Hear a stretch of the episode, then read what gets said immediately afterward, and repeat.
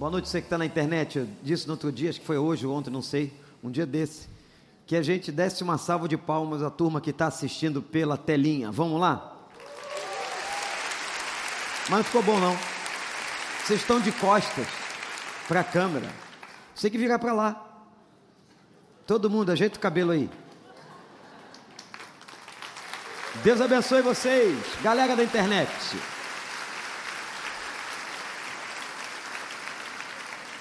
Que coisa boa. Nós vamos para a sexta palavra sobre os pensamentos de Deus. Abra sua Bíblia no livro de Gênesis, capítulo 8. Tem um negócio aqui muito bom para nós aqui.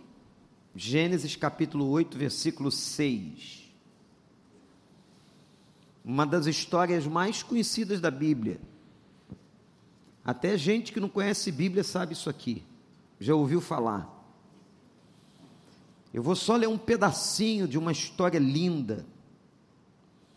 Gênesis 8, versículo 6: E passados 40 dias, Noé abriu a janela que fizera na arca, esperando que a terra já tivesse aparecido. Noé soltou um corvo, mas esse ficou dando voltas. Depois soltou uma pomba para ver se as águas tinham diminuído na superfície da terra. Mas a pomba não encontrou lugar onde pousar os pés, porque as águas ainda as águas ainda cobriam toda a superfície da terra. E por isso voltou para a arca. Ele estendeu a mão para fora, apanhou a pomba e a trouxe de volta para dentro da arca. Noé esperou mais sete dias e soltou novamente a pomba. Quando voltou ao entardecer, a pomba trouxe no seu bico uma folha nova de oliveira. Noé então ficou sabendo que as águas tinham diminuído sobre a terra. Esperou ainda outros sete dias e de novo soltou a pomba, mas dessa vez ela não voltou. No primeiro dia do primeiro mês do ano 601 da vida de Noé, secaram-se as águas na terra. Noé então removeu o teto da arca e viu que a superfície da terra estava seca. Que Deus nos abençoe. Eu quero falar sobre imagem mental. Esse tópico é muito importante quando nós estamos estudando o pensamento humano. Não é difícil você pensar em imagem mental, porque todos os segundos e todos os momentos da nossa vida, toda vez que nós pensamos, nós construímos uma imagem. Se nós pensamos em alguém, se nós pensamos amanhã no que vamos fazer, se nós voltamos os olhos para o passado, nós construímos uma imagem mental. Se você colocar no Dr. Google, você coloca assim, imagem mental. Você vai encontrar uma série de pregações ou de teses científicas sobre o que é uma imagem mental. Mas eu fiz o seguinte: eu saí da conceituação e fui para uma história de alguém que pensou e os seus pensamentos foram enxertados pelos pensamentos de Deus. Ele constrói uma imagem mental, este homem é Noé. Se você quer acompanhar direitinho, Vou dizer algumas coisas sobre este homem que é filho de Lameque. Aqui a gente já começa aprendendo,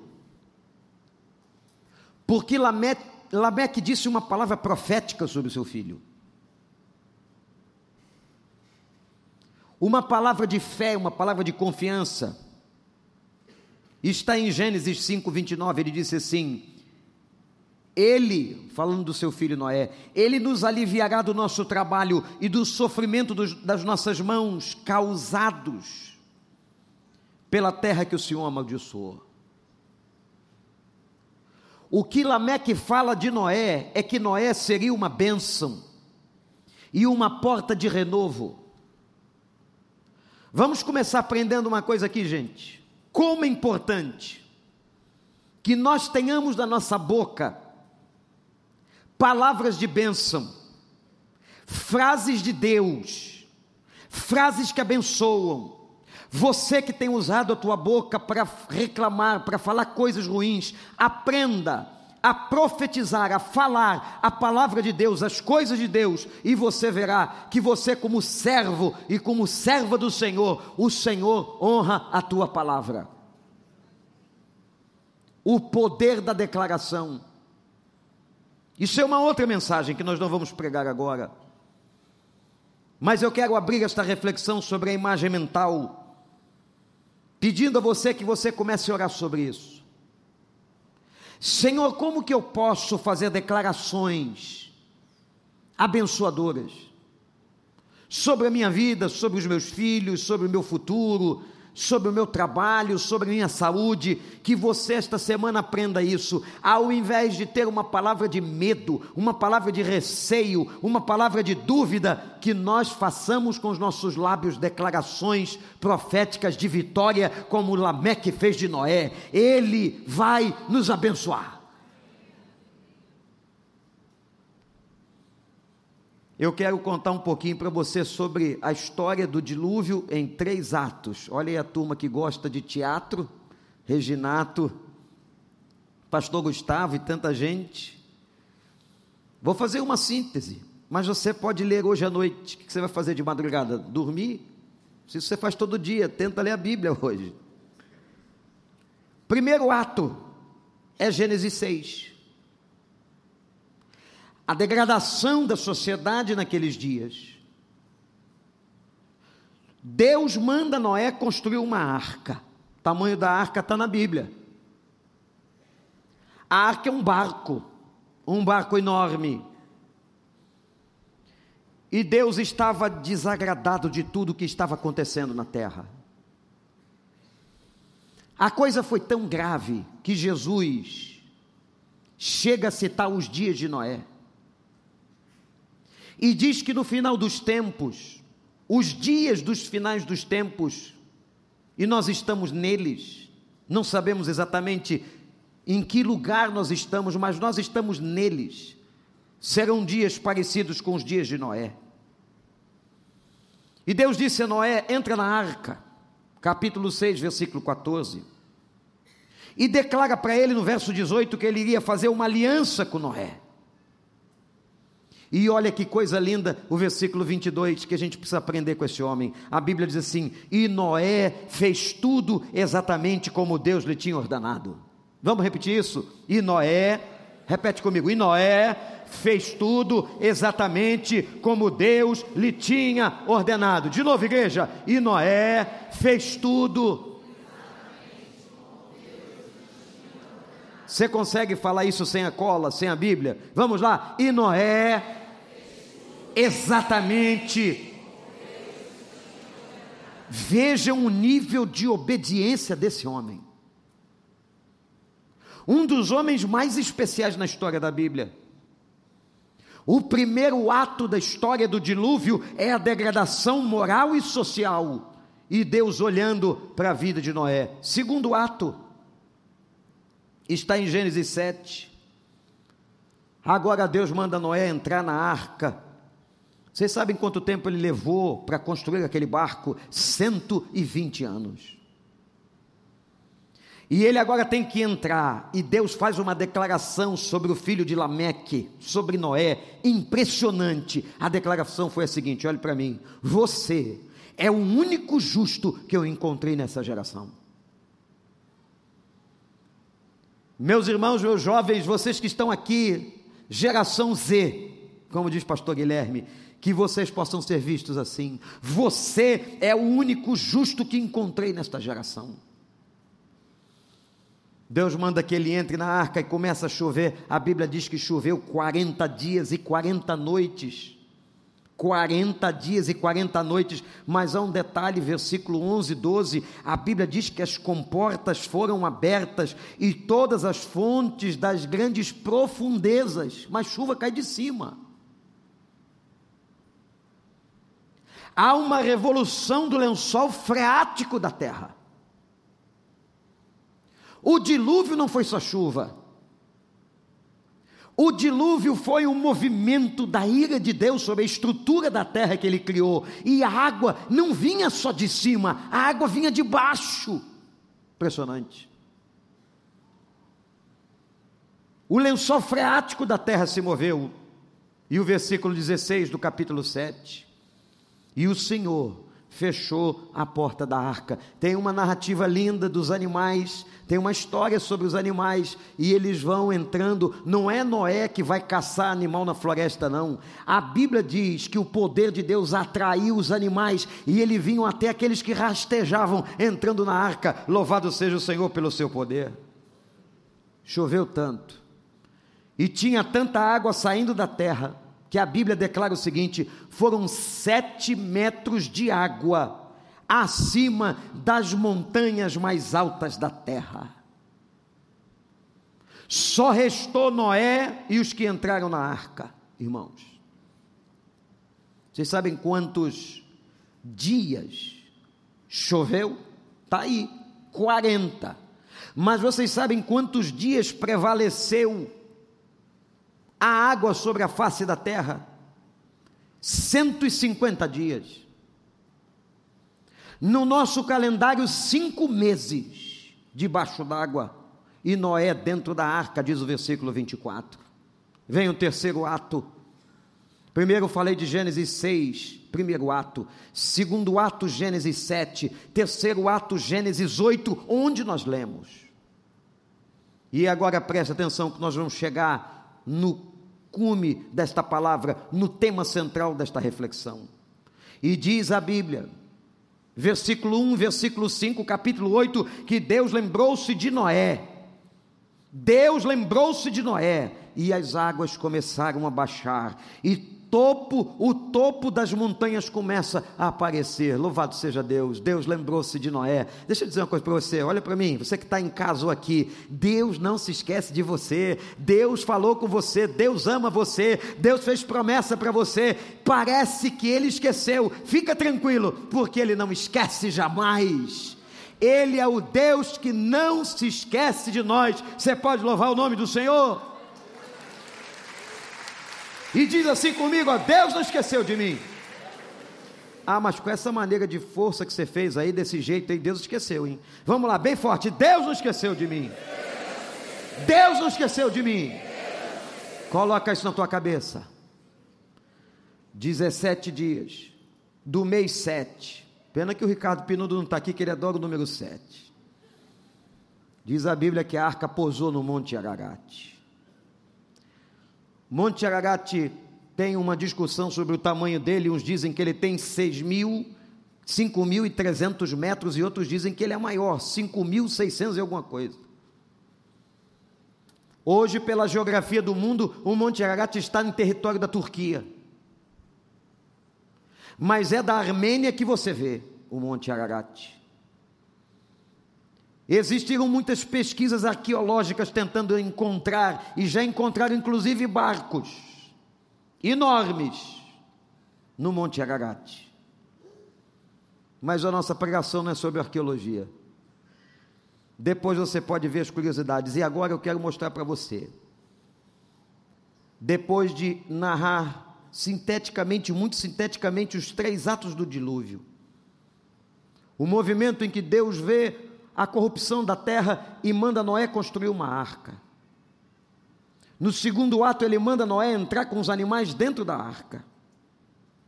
E no terceiro momento, o topo das montanhas começa a baixar. Cinco meses se passaram, depois dos 40 dias e 40 noites de chuva. E agora é a hora, agora é a hora de Noé demonstrar sua fé, sua confiança e seu amor. Duas imagens mentais estavam na cabeça de Noé. É só olhar o texto. duas imagens mentais: o corvo e a pomba. Duas. Duas imagens mentais. E ele começa, diz a Bíblia, e ele solta o corvo. Noé está diante de uma realidade interessante, que nós nos encontramos muitas vezes na vida. Ele está diante de uma promessa. Eu vou fazer uma aliança com você. Você foi o homem mais justo dessa geração. Entra na arca. Ora, entrar na arca para quê? Só tinha um propósito para ele entrar na arca: sair. Se não porque não morrera Noé com aquela geração. Não, ele tinha uma promessa, ele tinha uma aliança. Ele tinha uma declaração do seu pai Lameque, lembram disso? Ele livrará essa geração, ou ele livrará essa terra, a raça humana. Mas, gente, como acontece na vida, uma dicotomia. Eu tenho uma promessa e uma realidade oposta. Eu tenho uma promessa e o que parece é que as coisas não vão acontecer. Você já passou por isso na sua vida? Você vem à igreja, ouve a palavra, ouve o sermão, Deus fala com você, o Espírito Santo fala com você, e você sai daqui cheio de fé, cheio de esperança, e amanhã, na segunda-feira, a coisa é totalmente contrária. Noé estava diante de uma situação totalmente contrária, antagônica. Eram situações opostas, e ele solta um corvo. Passou 40 dias, versículo 6, capítulo 8. 40 dias e Noé abriu a janela da arca. Versículo 7, ele soltou um corvo, mas este corvo, presta atenção, ele ficou voando.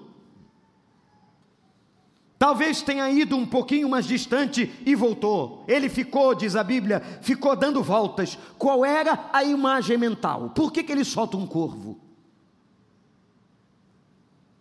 Porque na cabeça de Noé, nos pensamentos de Noé, o que tinha lá fora era morte.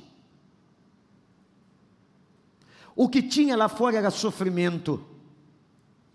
O corvo é uma árvore, é uma ave conhecida. É uma ave que gosta de carne putrefada. O corvo gosta, gente, de carne podre. O corvo gosta de carniça, vive sozinho, uma ave esquisita, e nunca serviu para ser mensageiro de coisa nenhuma. Noé solta o corvo, porque ele imagina um cenário de horror. Ele tem nos seus pensamentos um cenário de morte, de derrota de cadáveres boiando na água, porque Deus havia destruído a terra, de carne putrefada, podre, mal cheirosa. O que Noé tem na cabeça é cheiro de morte. O poder do pensamento é uma coisa tão forte. E eu vou fazer um exercício pra, com você agora para você dar uma aliviada na atenção desse momento do corvo. Você quer ver sentir um cheiro? Não é hipnose, não, é real. Imagina agora um churrasco bem feito. Você vai sentir o olfato, você vai fazer uma imagem mental daquela carne suculenta, quem gosta de churrasco. Ao ponto bem passado ou mal, como você quer? Hein? Escolhe aí, cara aquela picanha fatiada ou aquele bife de chouriço. E se eu começar a falar aqui, vai dar água na sua boca. Mas isso não é hora de ninguém comer carne, principalmente pessoa velha. Agora, olha, é, se você é mais velho, eu não sou, mas se você é mais velho, dieta dessa noite: creme crack, chazinho, Mate leão se puder, não estamos ganhando nada com isso. Coisa bem simples, maçã, mas não entra num churrasco essa noite que você não vai se dar bem. E nem coma os bolos que a Rosana faz. Uma das maiores boleiras da história da humanidade. Quem aqui já comeu os bolos feitos pela irmã Rosana? Olha aí. É uma coisa maravilhosa. Pastor Rogério, se o irmão está passando necessidade financeira, é hora de abrir uma empresa. Rosanas Bolos o que tinha na cabeça de Noé era morte. E aqueles corvos que voavam, ou aquele corvo que voava como se em círculo, ele volta. Deixa eu dizer uma coisa para você, olha para mim. O corvo é símbolo das tuas orações não respondidas. É aquela mentalidade que você tem dizendo assim: Deus não vai me responder. O corvo é a imagem de pensamentos de desistência, porque quando você não percebe nenhum sinal, você diz eu vou desistir. É pensamento de morte, é pensamento de dor, é pensamento de sofrimento e mais. A imagem mental do exemplo do corvo é a mentalidade da ansiedade. A ansiedade é o mal deste século. A Organização Mundial de Saúde diz que é a doença mais terrível do século 20 e do século 21. Foi e é, é a ansiedade que toma conta do coração da gente. Mas lá atrás, em Mateus 6, Jesus já nos avisava: não andeis ansiosos por coisa alguma, nem pelo que vocês vão vestir, nem porque você, pelo que vocês vão comer, porque o nosso Pai Celestial sabe de tudo que vocês precisam. Aleluia, Senhor, Ele sabe sabe. Não é verdade, gente? Mas se você tem pensamento de corvo, se você tem pensamento de morte, se você tem pensamento de derrota, se você tem pensamento de ansiedade, se você tem pensamento de que não vai dar certo, se você tem pensamento de oração não respondida, se você tem pensamento de que não vai acontecer, eu quero declarar para você que não vai acontecer. Jesus disse: todo aquele que crê, que ora e crê na sua oração, isso lhe será feito. Isso é um mistério. O mistério da fé, o mistério da mentalidade, o mistério do pensamento, o mistério da imagem mental o pensamento de Noé quanto ao corvo era pensamento de morte, de fracasso. E que nessa noite, em nome do Senhor Jesus, Ele elimine de nós e da nossa cabeça todo pensamento de fracasso, todo pensamento de morte, todo pensamento de derrota, todo pensamento de que não vai dar certo, todo pensamento de que você não vai receber a resposta de Deus, seja eliminado da tua cabeça, pelo sangue do Cordeiro, a tua mente seja lavada. Mas que amém é esse, igreja?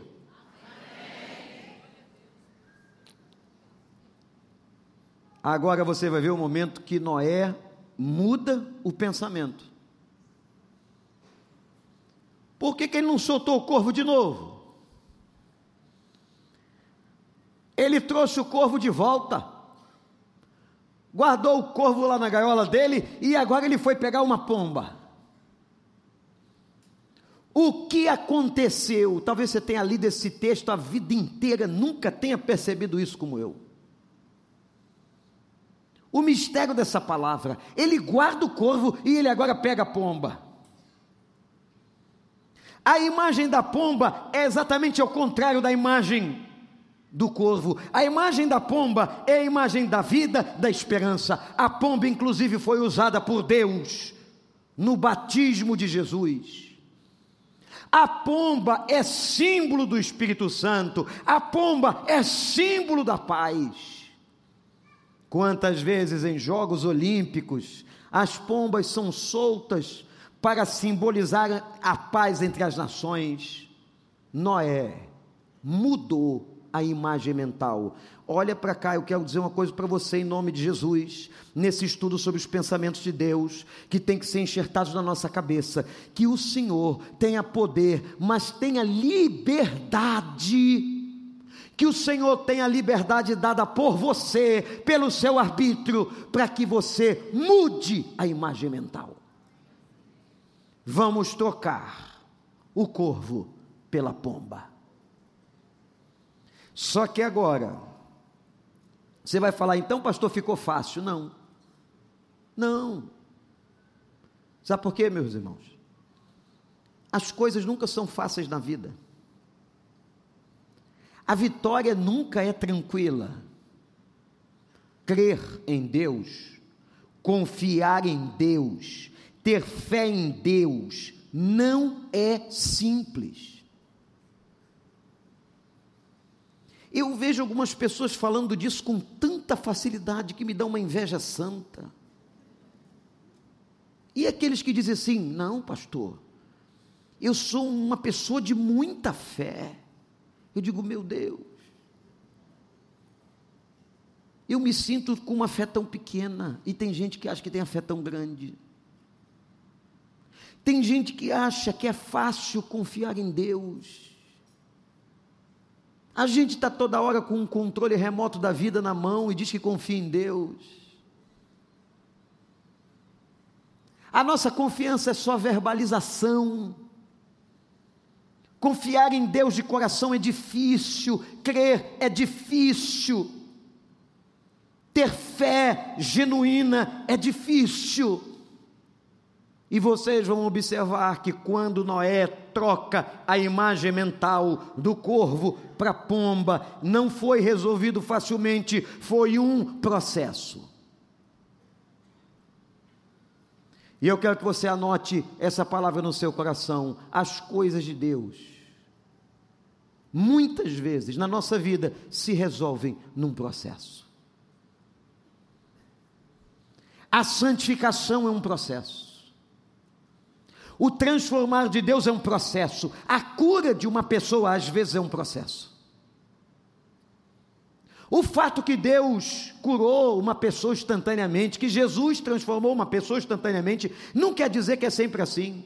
Porque tem um irmãozinho nosso agora lá no Inca, cercado pelos anjos do Senhor, cheio de confiança, mas Deus está curando ele no processo. Deus responde palavras no processo, Deus faz as coisas na sua vida, aquele trabalho que você tem que queria se livrar de certas situações, espera porque é processo. E houve três etapas que aconteceram com a pomba. Mas primeiro olha para mim, abre a mão assim, ó. O corvo e a pomba. O corvo e a pomba. Eu não sei onde é que está o corvo na sua mão aí. Está na direita ou está na esquerda? O corvo e a pomba. A pomba e o corvo. Ou o corvo e a pomba. Você tem que jogar o corvo fora. Agora. Que isso, gente? Jogar para cima de mim? Que isso? Mais uma coisa? Joga o, o, o corvo para longe, pelo amor de Deus. Abre as portas, aí deixa o corvo sair e pega a pomba. Mas presta atenção. Ele pega a pomba, primeira vez, e solta. Diz a Bíblia que ela não encontrando lugar para pousar, ela volta. Não encontra árvores, não encontra terra. Quando ela volta, pensa comigo. Como é que você acha que ficou o coração de Noé? Eita, meu pai disse que eu ia abençoar. Eu mando o corvo achando que tem cadáveres, não tinha cadáveres. Aí eu pego a pomba, troquei a minha imagem, mandei a pomba. A pomba volta. O que, que você acha que passou na cabeça dele? O que passa na sua? Nós desconfiamos de Deus. Nós desconfiamos que Deus realmente vai cumprir a promessa. Quando aquela pomba voltou, Noé entendeu que não havia chegado o tempo de Deus.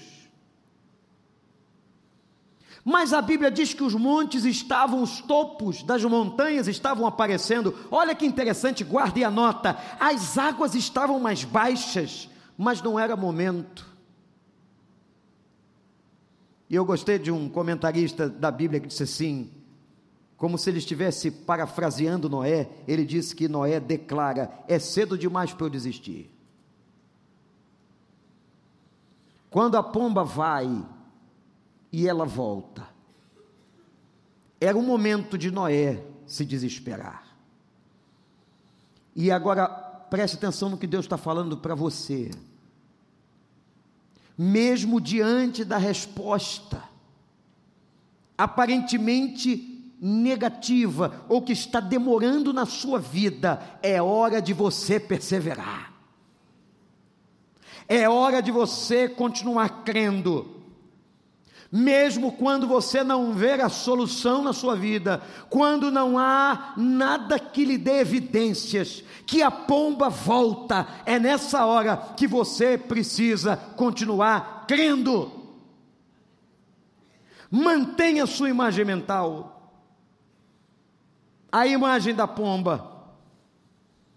Porque, gente, o tempo de Deus é sempre perfeito. Nós gostaríamos que o nosso tempo fosse cumprido, não é não? Eu queria tanto que as coisas acontecessem no meu tempo, mas elas não acontecem no meu tempo, elas acontecem no tempo de Deus. E deixa eu dizer uma coisa para você, meu irmão, minha irmã, você que está na internet, melhorou. O topo da montanha apareceu, mas pode ser que a palavra final da libertação da arca, da libertação daquele contexto, ainda não foi liberada. Mas a sua imagem mental tem que estar na pomba, não pode voltar para o corvo. A sua imagem tem que estar na pomba. E é possível, em nome de Jesus, que pessoas estejam aqui hoje e que digam o seguinte, pastor, eu fiz exatamente isso, Deus me deu uma palavra, eu soltei a pomba, mas ela voltou, e eu fiquei desesperançado, e eu fiquei em dúvida, eu entrei em crise, mas a palavra que Deus tem para você hoje à noite é persevere, persevere, persevere, persevere, persevere, o Senhor não falha. Ele esperou sete dias, e fez o segundo movimento.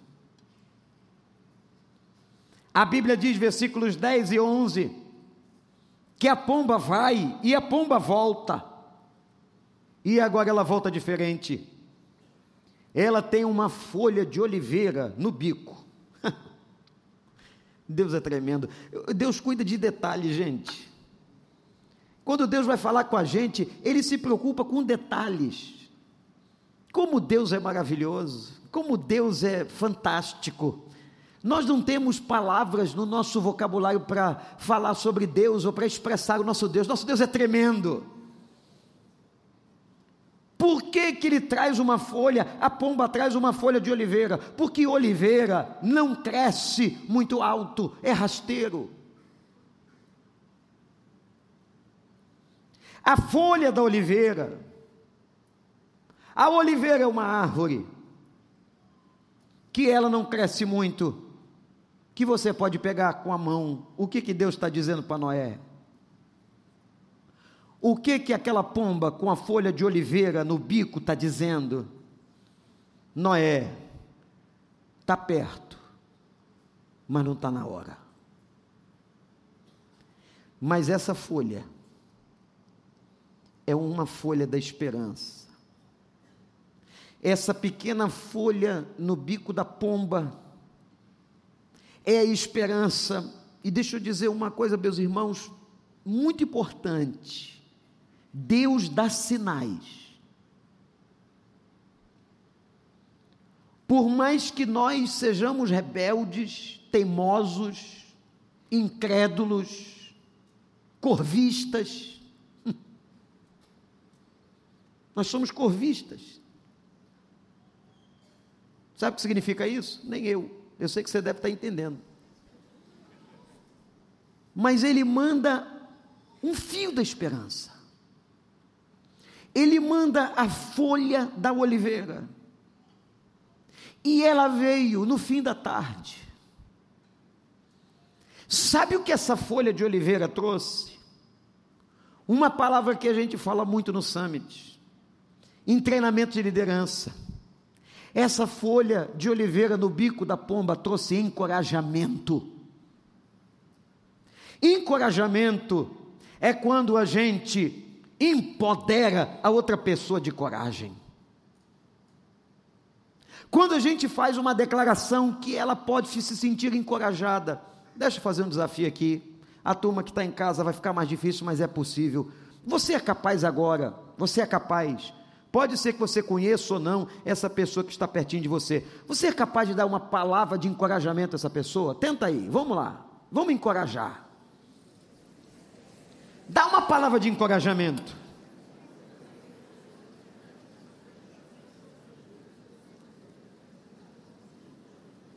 Agora deixa eu falar com você que ficou calado. Tem gente que não consegue falar com ninguém. Não tem problema não. Eu vou dizer uma coisa para você. Deus fortalecerá hoje o teu coração.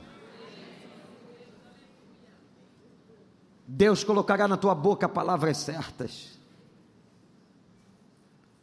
Houve um chefe, um diretor de Harvard, que foi um dos maiores gestores da principal universidade do mundo, chamava-se Charles William Eliot. Terminou sua vida. Fizeram uma grande festa em Harvard para a despedida do Sr. Eliot.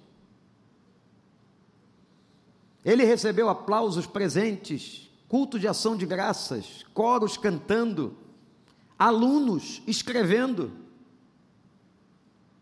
Mas o seu melhor amigo lhe deu uma caixa fechada. E ele não sabia o que tinha na caixa. E quando ele chega em casa e abre a caixa, não era dinheiro, era um louro. Uma folha de louro, que era símbolo, e é símbolo das coroas conquistadas pelo triunfo de um vitorioso, desde as épocas dos jogos gregos. Sabe o que ele estava dizendo para o seu amigo? Meu amigo, você terminou a carreira e você é um vitorioso palavra de encorajamento. O Deus que te deu vitória até aqui continuará com a tua vida.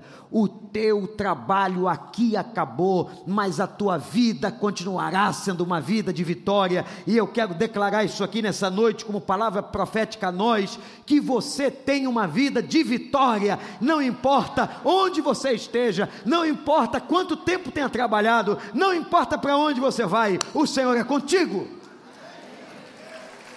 Você venceu, você triunfou. E Deus sempre manda folha de oliveira para a gente. Sabe o que quer dizer isso, gente? Olhe para mim, celebre. Celebre os pequenos sinais. Celebre. Às vezes a coisa não aconteceu, a arca não pode ser aberta, a vitória completa não chegou, mas aparece um sinal, aparece um raio de luz, aparece a folha de oliveira na sua vida. Não reclame, não reclame, mas diga, Senhor, muito obrigado, porque a tua vitória está chegando. E teve um comentarista da Bíblia que disse assim: a esperança adiada não é esperança perdida. Quem confia no Senhor. E hoje você vai ver folhas de oliveira.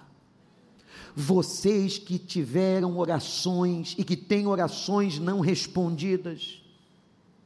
Eu tenho orações não respondidas. Você tem orações não respondidas. Que você vá para a tua casa hoje e o Senhor vai te mostrar amanhã, e você vai testemunhar isso vai chegar uma folha de oliveira na tua casa. Eu não sei como esse negócio vai acontecer.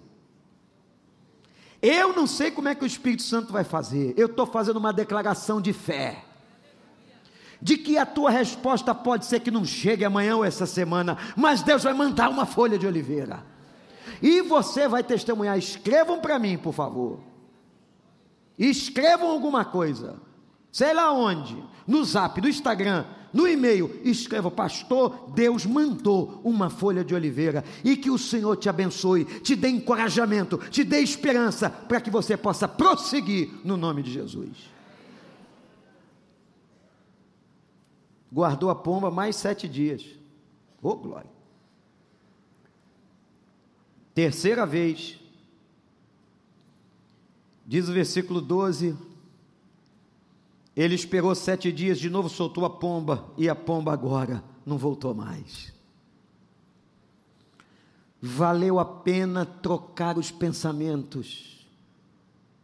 Pensamento de corvo é pensamento de morte, pensamento de corvo cheira mal, pensamento de corvo é derrota enxerta as imagens mentais de Deus, enxerta a palavra, veja a palavra, recite a palavra, olhe para a palavra, creia na palavra que Deus tem dado à sua vida. A vitória agora estava consolidada. Noé esperou o sete de Deus. Sabe o que é o sete de Deus? É o tempo perfeito é o dia perfeito do Senhor. E deixa eu dizer uma coisa para vocês. Você que está em casa aqui, o dia perfeito vai chegar na tua vida. O sete de Deus vai acontecer. O tempo vai chegar, vai amanhecer o novo dia. E deixa eu te falar, a pomba não volta mais. A pomba não volta mais. Mas para que isso aconteça, você tem que manter seus pensamentos na pomba e não no corvo. Está entendendo? Compreendeu a passagem? Você tem que mentalizar a pomba, que simboliza a vitória, ainda que você espere. Ainda que essa semana só venha a folha da oliveira. A vida da gente não é uma corrida. A vida da gente é uma maratona. São 42 quilômetros é processo. O que a gente precisa é persistir na visão. E não é fácil, gente. Porque nós somos levados a desistir. O diabo joga flecha na cabeça da gente, para você não crer, para você abandonar, para você desistir.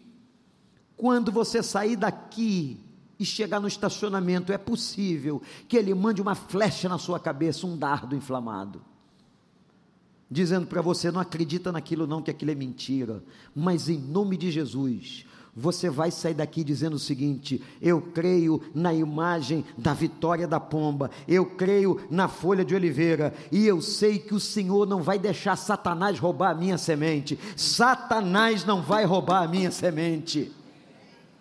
Revista-se da visão dos pensamentos de Deus. E preste atenção numa coisa: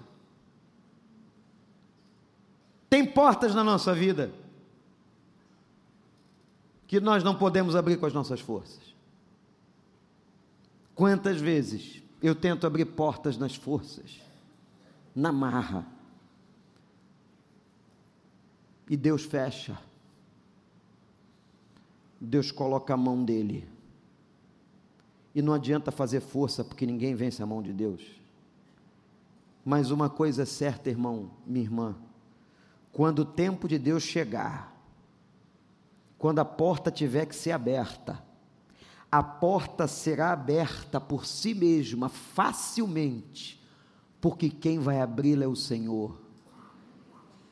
Mas você tem que ter o pensamento na pomba, na vitória. Espere o sete de Deus chegar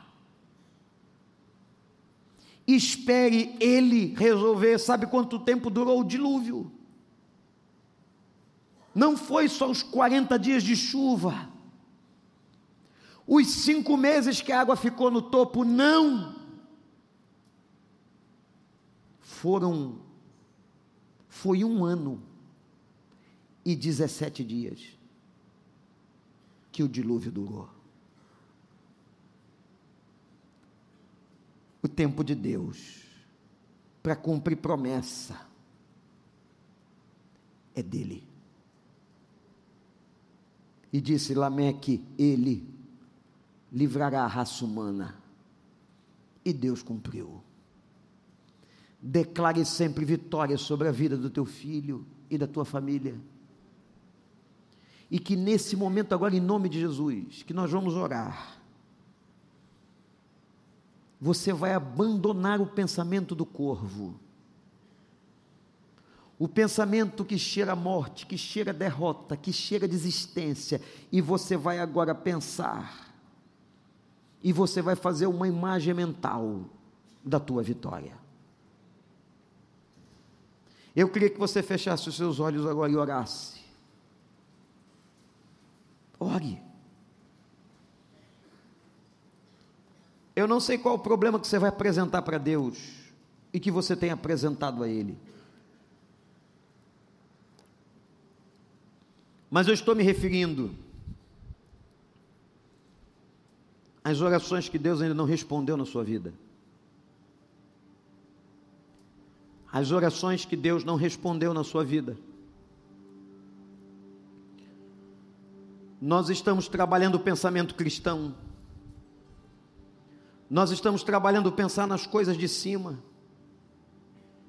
Levar o nosso pensamento cativo a Jesus. Nós estamos falando nessa noite sobre imagem mental. E agora você vai fazer o seguinte, meu irmão, minha irmã, você que está em casa aqui. Você vai pela fé, imaginar a vitória desse problema aí que você está vivendo. Isso não é força de pensamento positivo, nada disso. Isso é a construção de um movimento de fé. Se o problema é na tua casa, se o problema é com teus filhos, se o problema é com a tua saúde, se o problema é com amigos, se o problema é com trabalho, se o problema, seja qual for o problema agora, você vai pegar cada um deles e você vai construir a imagem da pomba, a imagem da vitória.